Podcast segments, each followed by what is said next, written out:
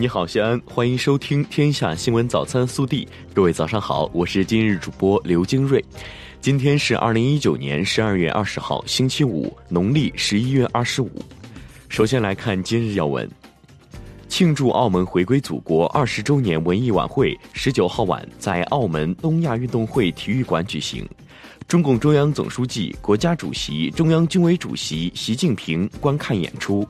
晚会最后，习近平在澳门特别行政区行政长官崔世安、后任行政长官贺一诚陪同下走上舞台，同全场一齐高唱歌唱祖国。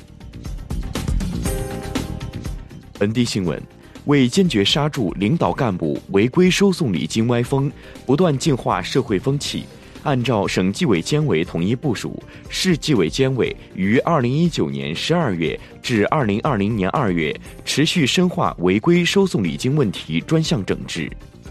从即日起至二零二零年三月二十号，市交通局在全市交通行业开展交通运输百日安全生产整治行动，坚决防范和遏制重特大安全生产事故。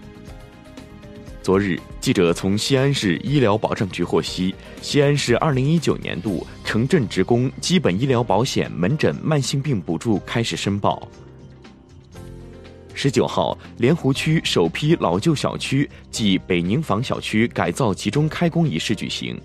北宁坊小区、东梆子市街小区、阳光小区。丰和小区、蓝天小区五个老旧小区将先行启动改造工作，涉及五千一百五十七户居民，面积四十一点五七万平方米。十九号，西安市中小学幼儿园信息化教学大赛暨第四届教师微课大赛落幕。本次大赛共有九千两百六十九名教师参加，征集到二十二个学科门类的九千六百七十二个参赛作品。即日起，西安晚报联合阿里巴巴天天正能量正式启动二零一九年度正能量人物评选，将在一千两百余组候选人中评出二十人，最终获得二零一九年度正能量人物称号。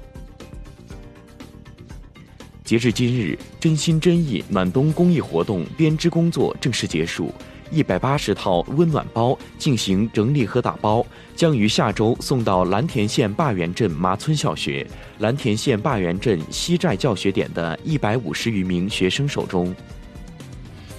未央区的刘女士在某婚恋网上认识男子杨某后，在杨某诱骗下，将八十万元家中积蓄投资在博彩网站赔光后，才发觉自己被骗。目前，杨某已被抓获。十九号，未央警方向受害者返还了追回的八十万元现金。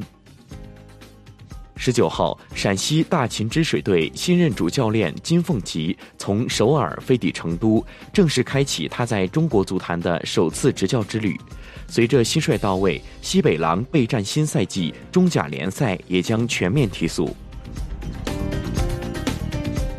暖新闻。近日，西安电子科技大学大四男生刘慧民将一万元捐给蒲城县祥村一所小学，用于资助十名贫困小学生。这一万元钱，其中八千元是他获得的奖学金。刘慧民称，希望他们用知识改变命运。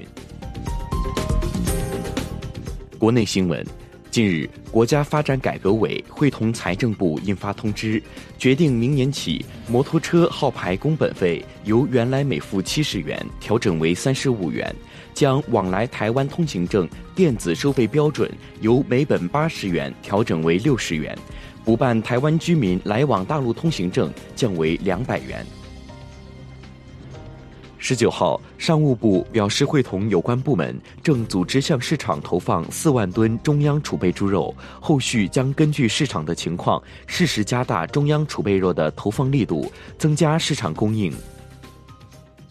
十九号，某平台发布的最新报告显示，二零一九年企业招聘海归平均月薪酬为一万零九百九十六元，百分之二十二的受访海归因对中国文化和美食的眷恋回国。十九号，二零一九年中国游戏产业报告发布。二零一九年电子竞技游戏营销收入九百四十七点三亿元，用户规模达四点四亿，已连续五年保持扩张。近百年来，灵界冰河的真实面目始终没人见过。十二月十九号，新一期《自然》杂志发表了中国科学研究人员的成果，他们证实了水结冰过程中临界冰河的存在，并给出了临界冰河的尺寸和过冷温度的相互关系。十九号，工信部通报第一批侵害用户权益行为的 APP，其中 QQ、真爱网等四十一款 APP 存在违规问题，未完成整改。十九号消息，安徽中医药大学原党委副书记、校长王健涉嫌严重违纪违法，目前正在接受纪律审查和监察调查。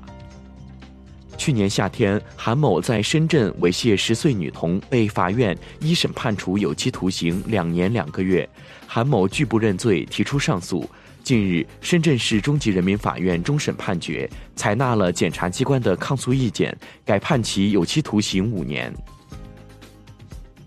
十九号，非法官网公布了国家队年终排名，中国男足较上期下降一位，排名第七十六位。亚洲球队方面，日本排第一，国足位列第九。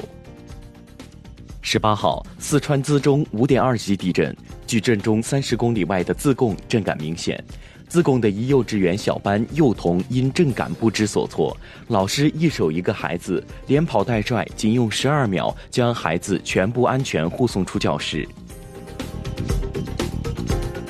微调查：近日，首份职场运动白皮书出炉。白皮书指出，百分之四十一的职场用户受颈椎病困扰，四成职场人完全不运动，百分之二十六的职场人为了减肥而运动，六零后职场人每天平均步数最多，九零后每天平均步数最少。每周你能坚持运动几次？更多精彩内容，请持续锁定我们的官方微信。明天不见不散。